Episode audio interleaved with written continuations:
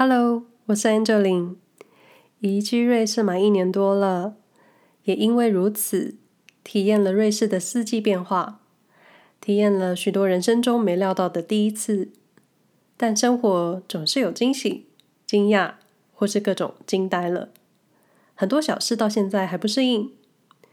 瑞士生活没有攻略这个 Podcast 节目，主要是分享我在这个小小的中欧国家。所经验的各种生活感受，可能一部分会蛮主观的，但也没有关系。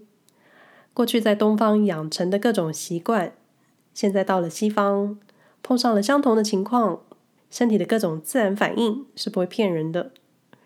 如果你因为听了我的 Podcast 节目，产生了新的想法而有所共鸣，谢谢你，也欢迎继续听下去。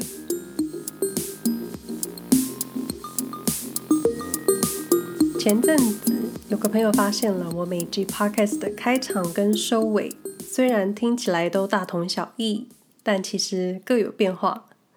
一方面是我觉得录好开头跟结尾的音档，最后在剪接的时候还要把档案找出来，这件事真的让我觉得有点麻烦。二方面是我每次都觉得我喜欢每一次都不一样，就是我不喜欢都一样。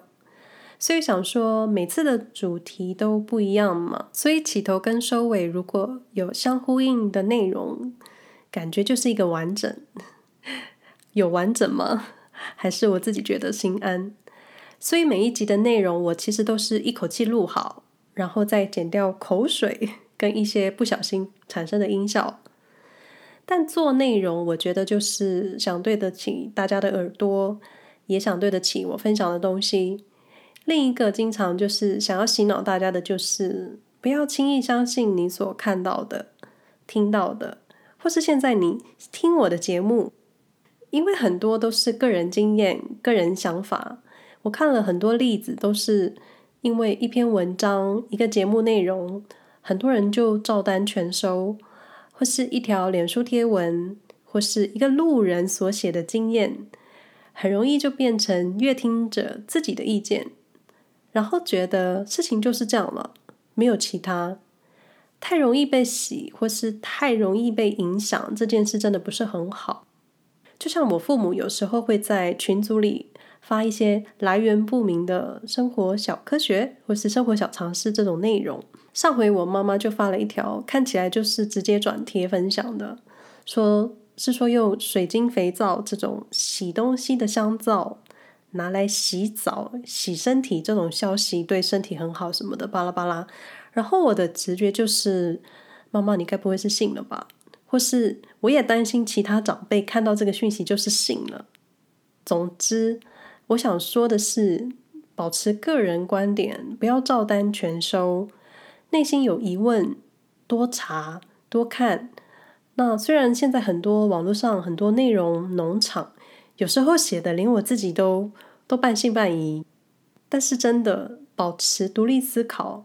那听我的节目也是，我分享我所看的，你选你喜欢的，但是真的请保持客观跟独立的思考。今天想来说说在瑞士一些想不透的事，是说住在瑞士的这些日子，有些生活上的事情还是很难习惯。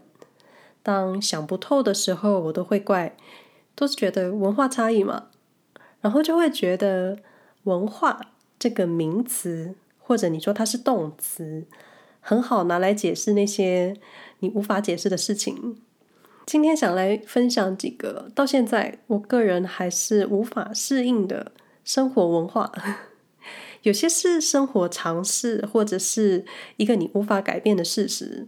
有些是生活习惯，可能就是同样一件事情在亚洲、在欧洲发生的时候所产生的不同自然反应，你很难一下就改过来。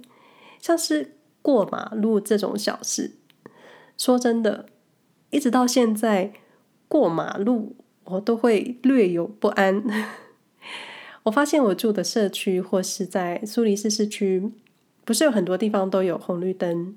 所以在穿越马路的时候，都是路人自己决定你什么时候要穿越。只要你看起来一副就是我现在要过马路了，基本上所有车辆都会在你面前停下来，或是在最后一刻才会刹车。但是重点来了，在过马路的同时，远远看到远方有来车的时候，我都会有一种“你真的会停下来让我过吗”的不信任感。即使你知道他们会停，或者你在穿越马路的前一刻，来往的车辆已经快逼近你的时候，自然都会有一种“我到底要停下来，还是要继续走”的想法。然后驾驶可能也会因为看到你好像要过马路，他们也会可能要怀疑我要停还是要继续开。那当然，驾驶你是要停的啦。但很多时候就是两方都刚好停下来了，这种尴尬。不然就是你觉得驾驶会礼让，但其实他们没有减速。或是真的到最后一刻快逼近你的时候，他们才会立刻减速。然后我经常就会假装我没有要过马路，等车辆开走之后再继续往前。那我因为我真的已经蛮习惯这种，因为在记得在台北的时候，很多情况就是已经红灯了，那些车还是照冲，闯那个黄灯转红灯的那个瞬间。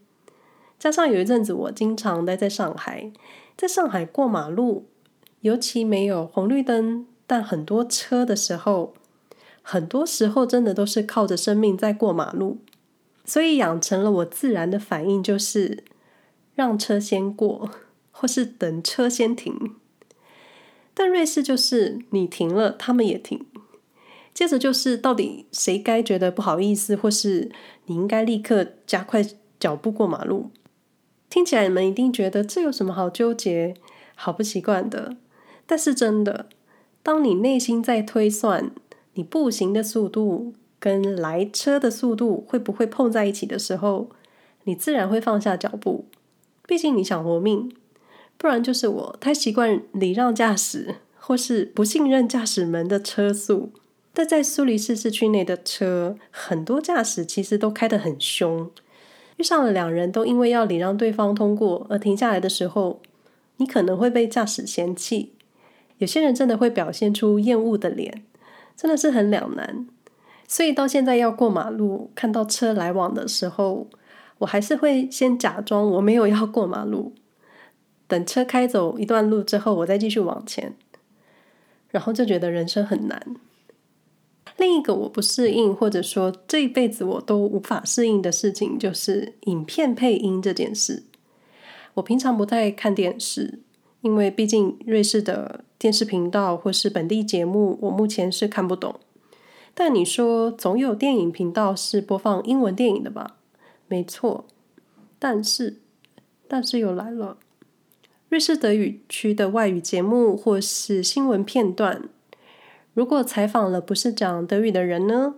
他们一定肯定会重新配音，就是嘴型唇语说着外语，但是发音是德语的状况。这个在戏院也是，绝大多数的外语片都会配有德语配音，或是法语配音，或是英文原声可能配德语字幕之类的。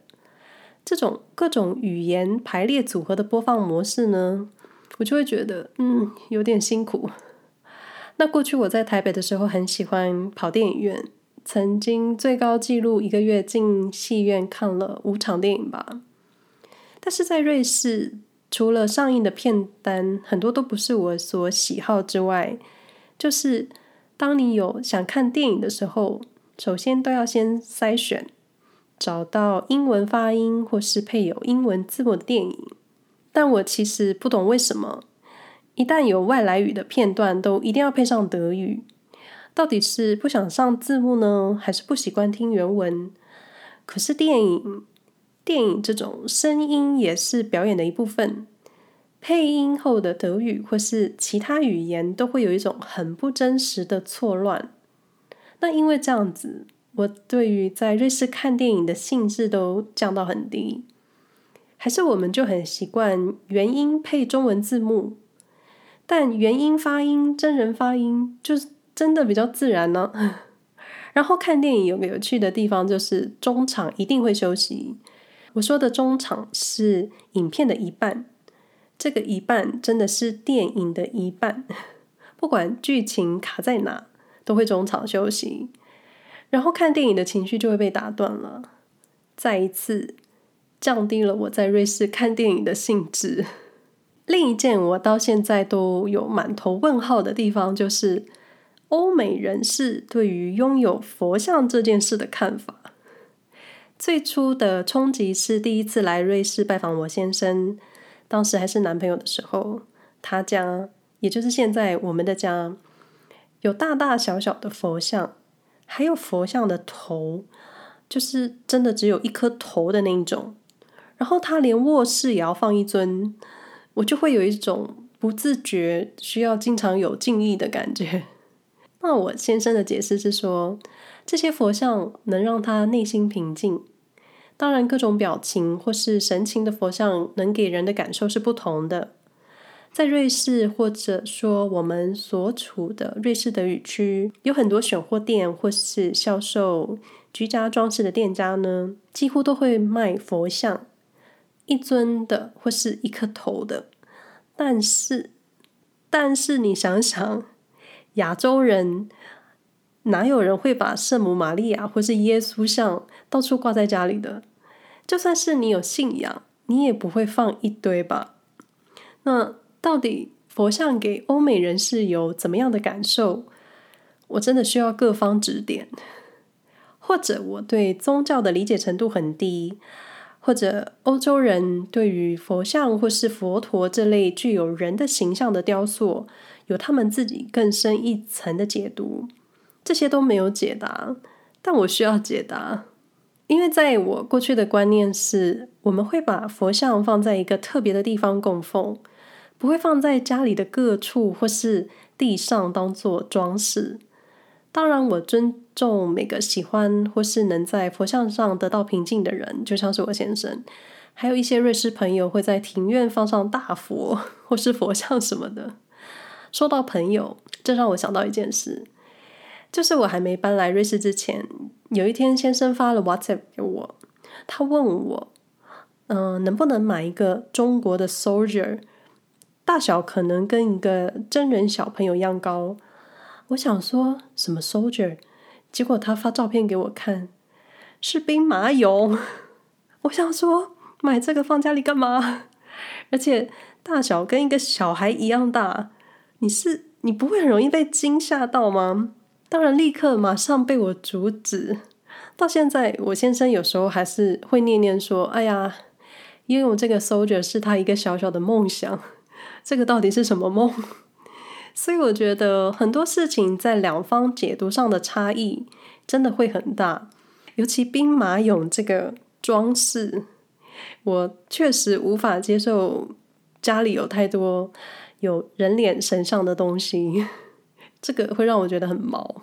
另一个我还不习惯的，就是一个任何人都无法改变的事实，就是瑞士的钱币。在第一次来瑞士之前，兑换外币的时候，才知道瑞士的纸钞是直的，是直式设计的。因为一般外币钞票都是横式的，跟台湾的钞票一样。当时候就觉得哇，好特别哦。然后拿到之后看到尺寸，就觉得诶，也蛮特殊的。金额面额越大，钞票的尺寸就越大。然后我个人觉得瑞士钞票的设计是蛮好看的，而且也蛮有质感的。但是钞票的使用完全不是问题，我的问题在于硬币。硬币嘛，来解释一下，旅游书上都会有一个栏位是介绍旅游国家所使用的钱币，这没什么。但是真的用起来的时候，头很痛，眼睛也很痛。瑞士通用货币俗称瑞士法郎，那瑞士法郎的硬币有以下几种，分别是五元、两元、一元。那一元以下有十分钱、二十分钱、五分钱，还有二分之一分，就是五十分钱。那五元、两元、一元这些虽然都是银色的，但外形尺寸都很好辨识，所以今天没有要讨论它们。那我最头痛的就是十分钱跟二分之一分钱的五十分钱硬币。五分钱的话呢，因为五分钱是铜铜板铜色，尺寸最小，所以辨识度很高，也是没有要讨论它的意思。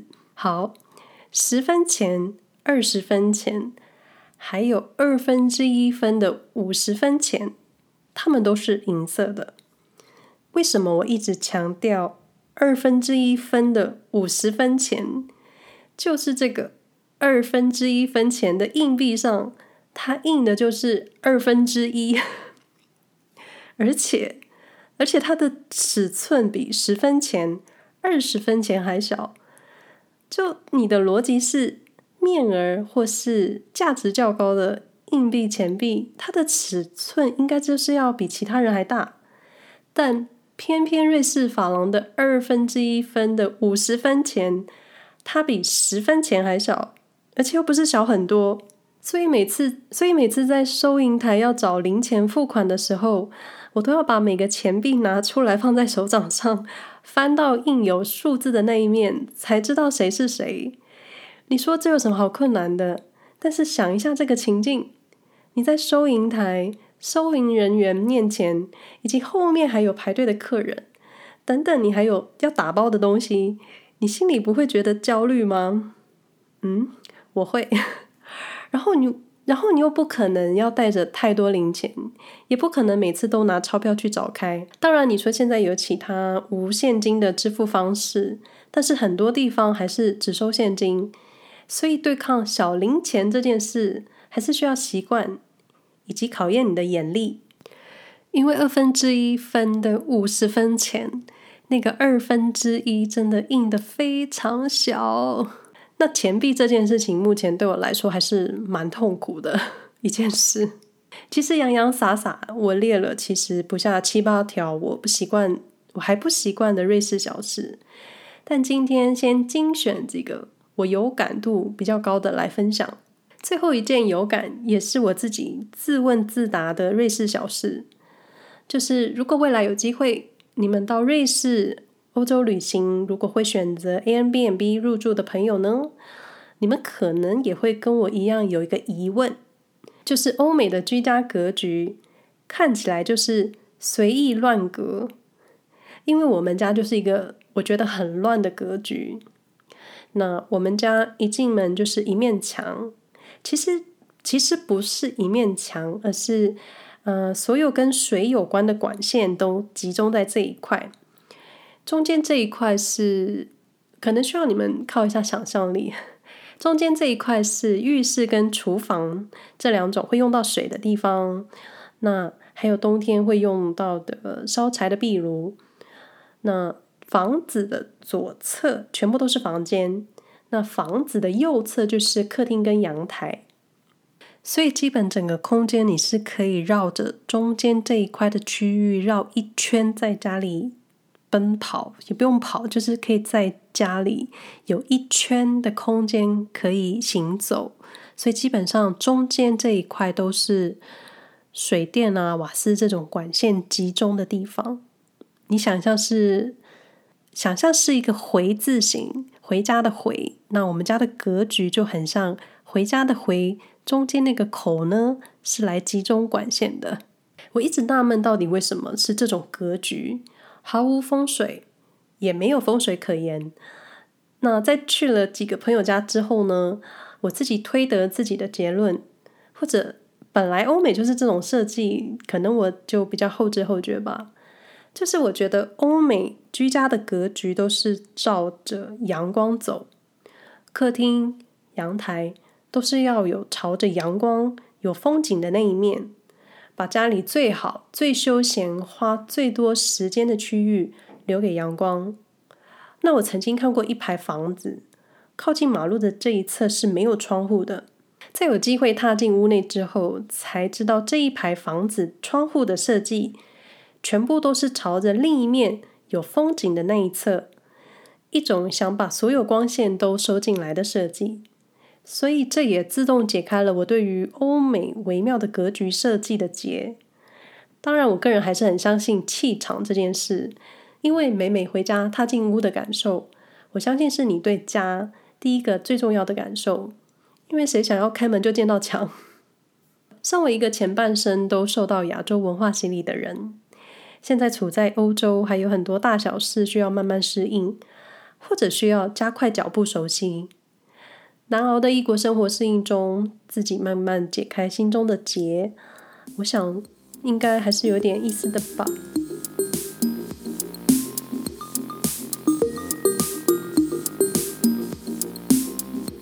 以上内容不代表其他住在瑞士的人的立场，我也没办法代表任何人，我就代表我自己。如果有住在瑞士的华人乡亲觉得今天分享的内容哪里不对劲，或是需要补充的地方，欢迎到 Apple Podcast 留言分享给我。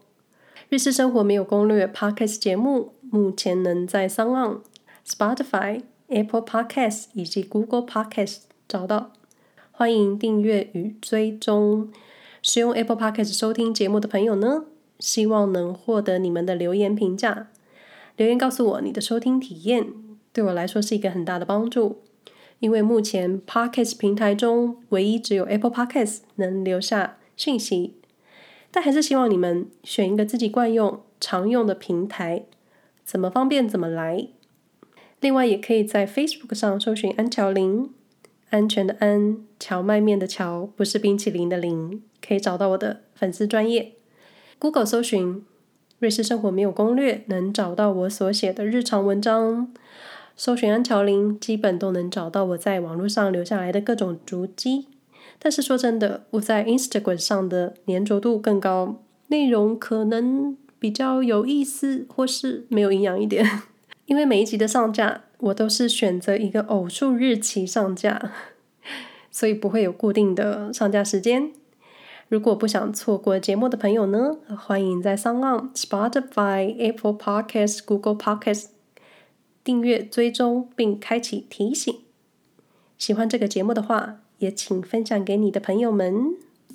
那我们下回再说喽，拜拜。